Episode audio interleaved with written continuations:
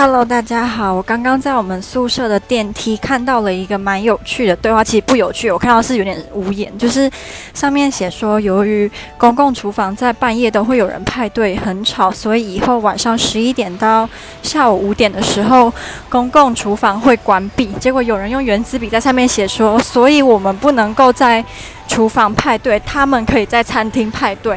我一开始看不太懂，可是我后来想，他们的意思应该是因为我们宿舍大厅有一个公共的餐厅，但是下午四点就会关了。我猜有人把呃派对阵地转移到那边去，这样。然后我就很想要贴一张纸条回去说：你们这些这么爱派对的人，何不全部休学，跑去夜店打工？你就可以每天派对到死啦，这样不是很赞吗？因为我真的非常讨厌那种。就是你爱派对没关系，因为我偶尔也会派对。可是我觉得吵到别人睡觉的权利就是你的不对，就是你没有你的自由不能够影响到别人，不是吗？